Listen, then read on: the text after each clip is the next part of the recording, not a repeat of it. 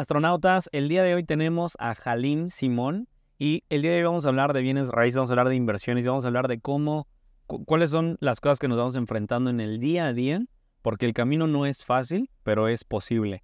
El día de hoy vamos camino a uno de sus, eh, de sus parques industriales que ellos, que ellos son desarrolladores, su empresa se llama TT.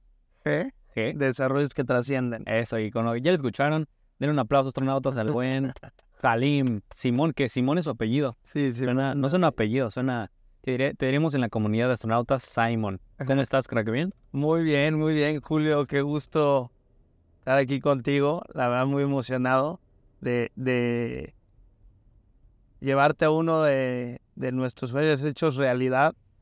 Eh, el parque industrial se llama Stetru y pues ahorita lo vas a ver con tus propios ojos, pero vas a, vas a darte cuenta de, de, las bondades, ¿no? De las bondades. Aquí, aquí en esta comunidad de astronautas hay muchos empresarios, inversionistas, que justamente están buscando, más allá de dónde invertir, también cómo crecer más su negocio, ¿no?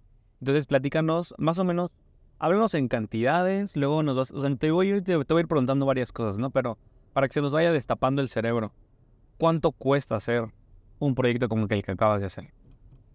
Eh, pues mira, Julio, te platico, nuestros parques depende mucho de, de- de- del tamaño y de las construcciones. Yo te diría que hay tres tipos de parques. ¿Eh? Los parques institucionales, que son parques con, con bodegas de hasta 50 mil, 100 mil metros cuadrados. Los parques PYME, eh, que son parques con bodegas de 2000, 1200, 800 metros, y ya los microparques, ¿no?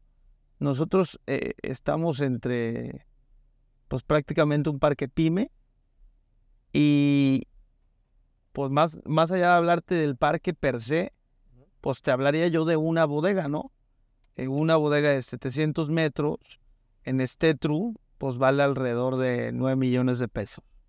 Una. O sea, yo voy como inversionista, Sí, voy y me compro 9 millones. sí, nosotros realmente nos enfocamos en, en la urbanización del parque, eh, generar un espacio donde las personas pues se dignifiquen y su trabajo se dignifique con espacios de trabajo dignos, eh, con amenidades que, que sean complementarias a, a- a su trabajo, como que tal vez como espacios de esparcimiento, como... Sí, que vayas a trabajar en un lugar fregón, Claro, básicamente. ¿no? claro. Y, y que, por ejemplo, esto que dices de urbanización, platícanos exactamente qué es urbanizar, o sea, cuál es ese como checklist de decir, ah, mira, le echamos callecita, le pusimos esto, qué es, porque hay muchos, y, y muchos no invierten en bienes raíces porque no entienden el, por ejemplo, ¿no? Compran un terreno y dicen como, eh, bueno, ahorita estamos hablando de bodegas industriales, ¿no? Pero también está el urbanizado, borregos, eh, terrenos semi-urbanizados. ¿Qué es el que esté urbanizado? Mira, te, te platico, ¿no? El, el que esté urbanizado un parque industrial, pues prácticamente es el, el, el valor eh, que nosotros podemos generar, ¿no? Que es que esté listo para que tú construyas las cuatro paredes de tu bodega y prácticamente te pongas a trabajar, ¿no? Eh, o que te construyamos las cuatro paredes de tu bodega. Cuando me refiero a urbanización, me refiero a- al todo, ¿no? Desde sacar usos de suelo, permisos, eh, hasta, hasta generar un proyecto de infraestructura eh, hidráulica, eléctrica, que el tema eléctrico es muy importante y pues el tema hidráulico, el tema del agua, ¿qué te puedo decir, no? Vemos el caso de Nuevo León que, que hoy eh, batalla mucho con el agua, el caso de Sonora, varios casos donde, donde se batalla mucho con el agua y hay otros casos como probablemente el sureste del país, eh, como, como Yucatán, donde Tiene se, mucha agua. que tiene mucha agua, pero tiene un desabastecimiento eléctrico. Entonces, eh, el, tema, el tema industrial, yo creo que se enfoca en cuatro cosas importantísimas, ¿no? Mano de obra, número uno. O sea, tienes que tener mano de obra alrededor. Número dos, servicios. Agua, eh, prácticamente electricidad. Número tres, conectividad. Vialidades que sean muy buenas para la, la maniobra del, del- del, De camiones grandes. ¿no? camiones grandes, porque pues, también nosotros como desarrolladores lo que nos necesitamos por obligación a la, a la sociedad es ponernos en lugares en donde beneficiemos a la comunidad y no la afectemos. No podemos estar eh, tan dentro de la ciudad con camiones tan grandes que pueden provocar accidentes, ¿no? Entonces, ¿qué hacemos? Nos alejamos, no mucho, pero lo suficiente para, para que el camión pueda maniobrar perfectamente bien, pero estar cerca de la ciudad y poder operar, pues, obviamente, las pymes en los parques perfectamente bien. Que a diferencia de un departamento que entre más plusvalizada esté la zona y más quieran vivir ahí, con la bodega vamos a donde tengan más vías de acceso camiones Eh, pesados, correcto. camiones pesados y, y- y- y prácticamente con conectividad, ¿no? O sea, en nuestro caso, como Jalisco, prácticamente en 9, 10 horas estás en la frontera. Si quieres, eh, con, con- llegas a Monterrey, ¿no? Vía terrestre, ¿no? Eh, prácticamente accesos al aeropuerto, que hoy son súper, súper importantes, porque nosotros en Jalisco tenemos el, el aeropuerto de carga más importante. Esto quiere decir que toda la industria... Sí, ¿Eso no sabía? no, no, no es impresionante. La gente no, no, no, no está consciente de que, pues Jalisco es, es una potencia en exportaciones vía aé- aérea y principalmente por el aeropuerto. Y a muy pocos kilómetros, otro, otro tema que tal vez puede ser muy jugoso, eh, está Manzanillo, que es el puerto eh, más importante de México. Entonces, prácticamente todo lo de Asia, de China, componentes, eh, piezas, automotrices, llega, llega a Manzanillo. Y lo tenemos aquí a... A nada, a dos horas, a dos horas. Entonces, es una locura Jalisco en el tema industrial. Entonces, por ejemplo, con el tema de semi-urbanización, digo, urbanización, perdón. Sí, nosotros no somos semi-urbanizados. Eso es, eso es muy importante decírtelo. ¿Qué Ok. quiero decir con urbanizados? Que prácticamente tenemos todos los equipamientos, desde, desde pozo de agua, eh, sistema eléctrico, obviamente, nosotros lo tenemos eh, por debajo de las calles, ¿no? ¿Para qué? Para el tema de los camiones no le peguen a, a un poste o algo así. Eh, tenemos eh, sistema contra incendios centralizado. Esto quiere decir que pues, prácticamente todas las aseguradoras pueden asegurar las bodegas de nuestros parques. ¿Por qué? Porque tenemos el equipo certificado por Estados Unidos para, para, para poder operar, ¿no? Sí, ok, y que es un gran punto el tema del seguro con las bodegas. Es un super punto. Entonces, en definición, bueno, en conclusión, perdón, en resumen, un urbanizado básicamente es llega y conéctate. Ya está todo para que llegues y construyas, perdón. Exactamente. Llegas, construyes y te conectas ya a todos los servicios. Agua, luz, tema de seguridad, que es de casos de lo de bomberos, eh, Sí. todo ya está. todo. Tenemos business center, tenemos una vialidad de concreto hidráulico. La realidad es que ya está listo para que tú operes. Eh, ahorita les podemos mostrar un Sí, poco que- del que en redes, que en redes, eh, sigan en redes al buen Simon eh, para que vean todo, todo el contenido que ya está ahí, ahí subiendo. Otro punto, comentabas que una bodega cuesta 7 millones aproximadamente, ¿no?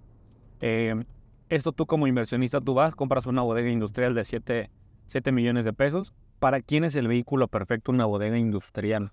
Para aquella persona que va a hacer su primera inversión en bienes raíces, alguien que ya tiene varias. ¿Cuál sería este perfil de inversionista? Mira, yo, yo, evidentemente es para todos, todos, todos deberían de anhelar tener bodegas en renta porque es, yo creo hoy, de los mejores en- dentro del bien raíz, el mejor o de los mejores eh, motores de, in- de- de inversión, ¿no? Y eso es bien importante. Eh, las bodegas, a diferencia de los departamentos, que, que de verdad no critico las inversiones en departamentos ni mucho menos, no lo quiero dejar muy claro, pero, pero uno te da paz y otro te la quita, Ok. ¿ok? Entonces, ¿quieres tener paz en bienes raíces? Pues invierte en bodegas industriales. ¿Por qué? Porque nunca te van a llamar para decirte, oye, eh, se echó a perder el baño, oye, no sirve el boiler, oye, no sirve el calentador, oye, se inundó el departamento, hoy no sirve la cocina. No, en, en, en bodegas industriales, pues evidentemente hay que darle mantenimiento de vez en cuando, pero pero son cuatro paredes. Y la empresa que llegue a la bodega prácticamente monta todo lo que quiera dentro de ella, pero tú le rentas un espacio de trabajo seguro, digno y, y prácticamente listo para que ellos operen, ¿no? Y a diferencia de, de, de una casa, que evidentemente el gobierno con justa razón eh, protege mucho al que renta, y, y, de igual manera las bodegas, pero la bodega es, es, es el medio de, de creación pues, de dinero de muchas empresas. Sí, claro, van a cuidar la bodega muy cabrón. entonces, pagar la renta es un tema de deducción eh, de, de, impuestos, entonces la pagan puntual por, por la deducción, por el tema de la operación, porque pues es lo más importante para ellos, pagar la renta, ¿no? Y, oye, Jalín, ¿por qué? Y yo creo que, Julio, es bien importante. ¿Por qué las empresas, si es tan buen negocio, no invierten en su propia bodega? Muchas sí lo hacen. Pero muchas, recuerda que el, prácticamente el 90%, 90 y pico por ciento de las empresas en México son pymes.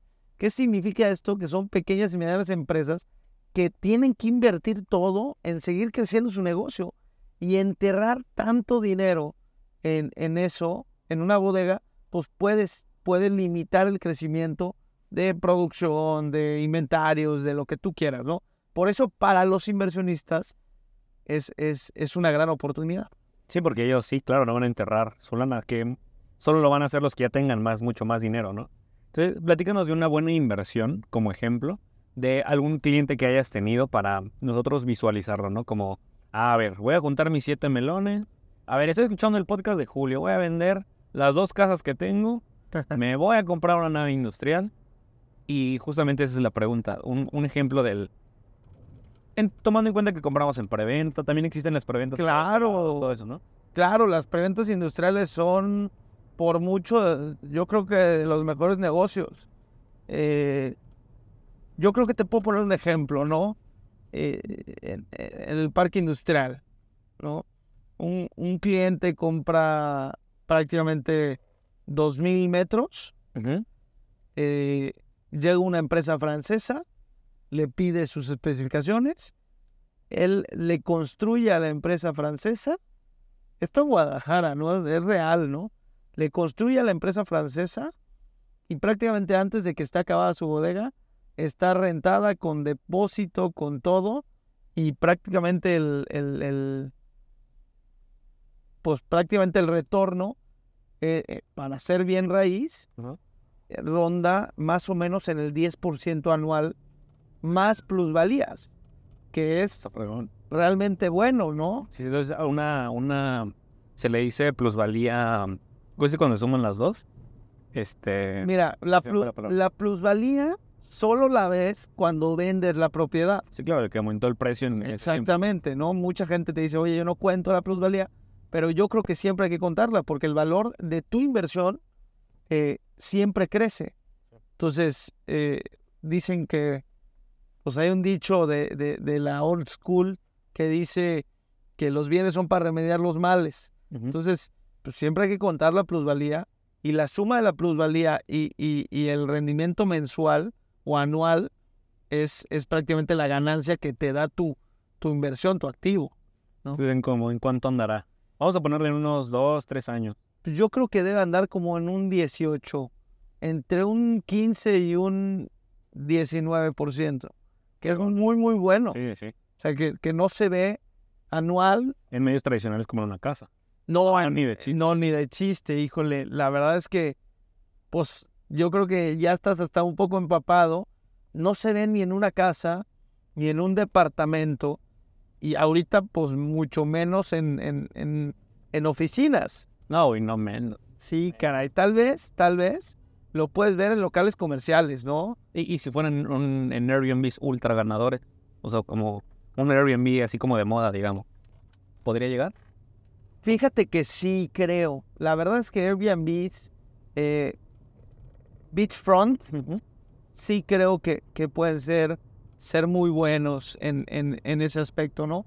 Pero ¿cuál es la diferencia, no? Que, que, que, Ah, no, pero traes un madrazo de operación en el Airbnb. Lo que, era lo que te iba a comentar. La diferencia es uno te da paz y otro te la quita.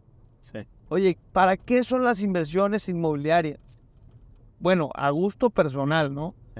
Eh, me gusta mucho y, y un gran amigo tuyo recomienda en muchos videos, eh, este Brando, recomienda en muchos videos el libro Padre Rico, Padre Pobre.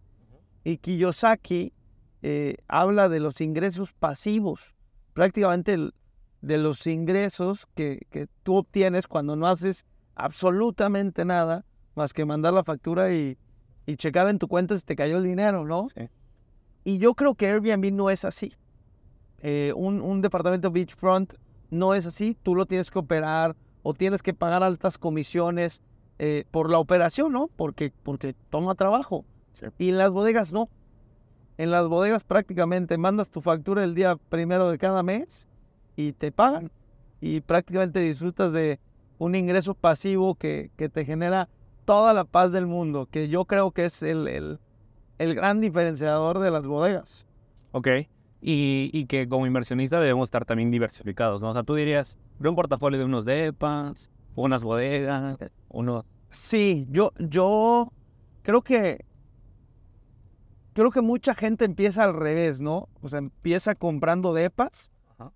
evidentemente por la, por la, por el ticket, porque es mucho más barato, Y por, y por costumbre también, que es como de... por, por herencia. Ándale.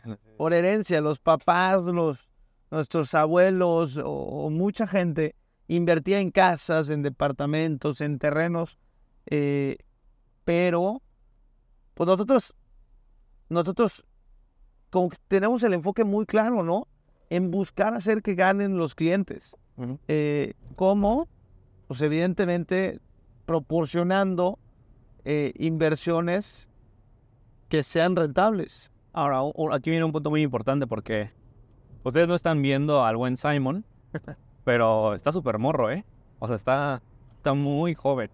Entonces, no, y incluso se me hace súper cool, se me hace expresionar porque es como de que, cabrón, y qué buen vehículo, o sea, qué, qué chido lo que haces y que justamente buscas, ayudas a las personas a que hagan más dinero y eso es, eh, eso es algo increíble. Entonces, ¿cómo ha sido este camino tuyo? Porque, pues, estás muy morro, güey, o sea, ¿cómo, o sea, ¿cómo, cómo iniciaste? O Simon tiene 27 años, ¿correcto? Yo- Acabo de cumplir 28 años. Ah, sí, no manches, o sea, estás Hace un par de meses. un par de meses. Y pues estás haciendo proyectos literal de millones. O sea, de... Y que finalmente, digo, te terminas acostumbrando también al- a, las sumas de dinero, ¿no? Pero finalmente, antes de que entres, sí viene siendo un... Todo un shock. Todo un un shock, ¿no? Sí, sí.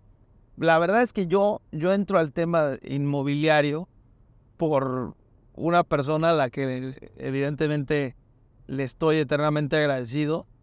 Eh, pues si escucha esto, él sabe perfectamente quién es. eh, que ha sido una inspiración para mí en cómo buscar hacer eh, las cosas las cosas muy bien, ¿no? Eh, él me invita a formar parte de TTG, que eso es bien importante, ¿no? Yo hoy estoy de, de- de emprendedor, de del apasionado, eh, formando parte de TTG que me encanta, que hacemos desarrollos que trasciendan en la vida de las personas, en la vida de los inversionistas, en la vida de los trabajadores que, de los colaboradores que, que- que estén ahí, ¿no? Entonces, yo hace tres años y medio, más o menos, eh, me invitan a formar parte y de hecho no empezamos con bodegas, no empezamos con bodegas, empezamos eh, con terrenos premium residenciales Ok. mucha gente en- en- que no es de Guadalajara, pues probablemente no entiende, ¿no? Oye, eh, si tú te vas a Mérida, yo, yo, yo tengo el gusto de ir mucho a Mérida y soy de Mérida. eh, si tú te vas a Mérida, pues te venden muchos terrenos eh, residenciales y cada vez hay más, cada vez hay más. Pero ¿por qué en Jalisco o en Guadalajara más bien, en Zapopan y en todas estas áreas metropolitanas, porque es, es realmente muy, muy difícil el tema de, de lotes premium, ¿no? Y te voy a explicar el por qué, porque realmente ya no hay tierra. Cerca de las zonas ya no hay tierra. Eh, entonces, nos empezamos con Sí, sí, ya no hay. con lotes muy cerca del TEC. La gente de Guadalajara conocerá el TEC.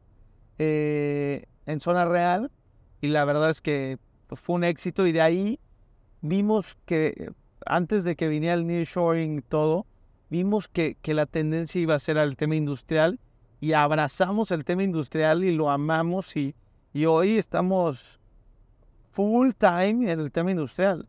Sí, no, y, y que de hecho ahorita con el tema que pasó de microchips y todo eso, se hablaba mucho de que, pues tal vez no de que México va a crear microchips, pero sí que los va a testear. Que va a ser una de las, de las nuevas industrias que van a llegar a México como, como tester de todos esos microchips, ¿no? Yo creo que muchas industrias están llegando, ¿no? Más de las que, más de, la que, de las que alguna vez pensamos, ¿no? O sea, si estás fuera de, de- de- del tema y no conoces, probablemente, Julio, yo te digo, de verdad, de verdad, de verdad, es impresionante la cantidad de empresas eh, originarias de China, de Japón, de Rusia, que estamos viendo llegar a México. O sea, gente no, no, no se percata de la oportunidad que tiene México.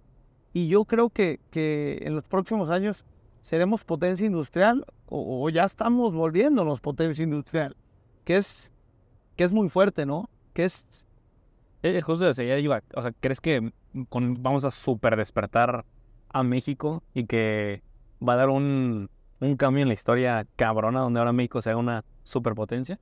Fíjate que mi, mi, ¿Tu feeling qué dice? Ajá, tu Mi- análisis. mi ¿sí? feeling y, y- y también yo, yo escucho mucho cuando, cuando una persona con más experiencia habla eh, y la verdad quien me involucró a, a Bien Raíz me dijo a mí alguna vez, ¿no?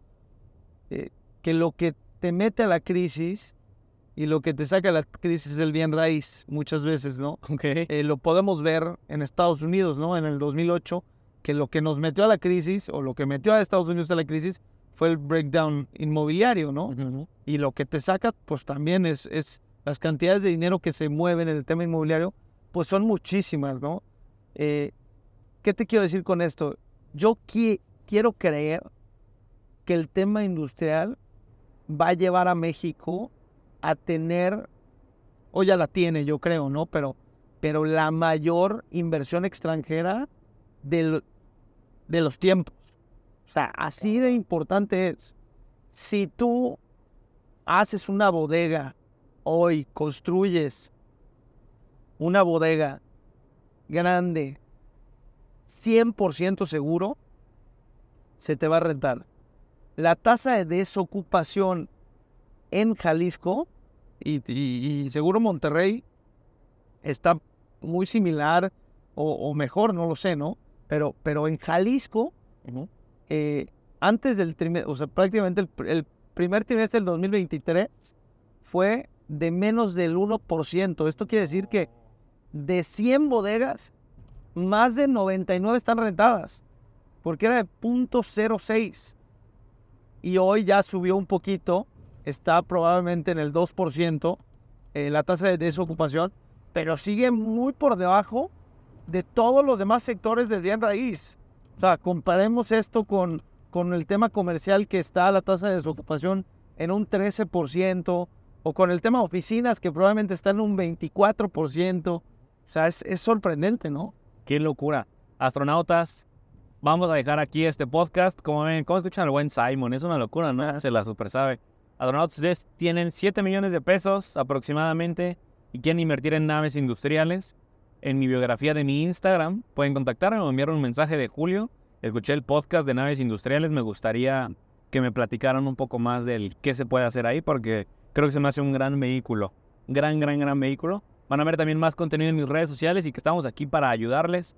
Nos gustaría despedirme de este podcast con ¿qué le dirías a un emprendedor que está a punto, o sea, que ha pensado en abandonar lo que está haciendo? Que está teniendo un momento complicado donde le está yendo bien, porque le echa ganas, cosas así, pero no sé si te ha pasado que de repente dices de que no, queremos, ya, la hago mejor, mejor vuelvo a empezar, ¿no? ¿Te ha Le- sucedido? ¿Qué le dirías? Sí, caray, sí nos ha sucedido. Le diría que por favor no ceda, que está muy difícil, pero que lo necesitamos. Que necesitamos en México emprendedores comprometidos, entregados, y, y también le pediría, ¿no? Que si, que si está echándole todas las ganas, que motive a los demás a echarle todas las ganas. Porque necesita México gente que inspire y no que, y no que, que nos deprima, ¿no? Siempre se puede más y, y para mí ya, ya, es, ya es ejemplar alguien que está generando empleo, ¿no? Le debemos mucho, México le debe mucho y, y por favor le pedimos que siga y que no ceda, ¿no? Y un gustazo, de verdad, Ah, Julio, estoy, estoy muy emocionado de haber estado aquí contigo y, y astronautas, les deseo lo mejor, pues estoy para servirles y, y de verdad muchas gracias por escuchar. Que, nos digan si quieren al buen Simon en otra, en otra, en otro podcast. Está bien interesante, me gustó. Pues vamos a darle, vamos a ver astronautas que dicen, ustedes lo piden y tenemos a Simon en un nuevo episodio. Yo soy Julio Hierro y este no fue un podcast más, fue un podcast menos para cumplir todos tus sueños.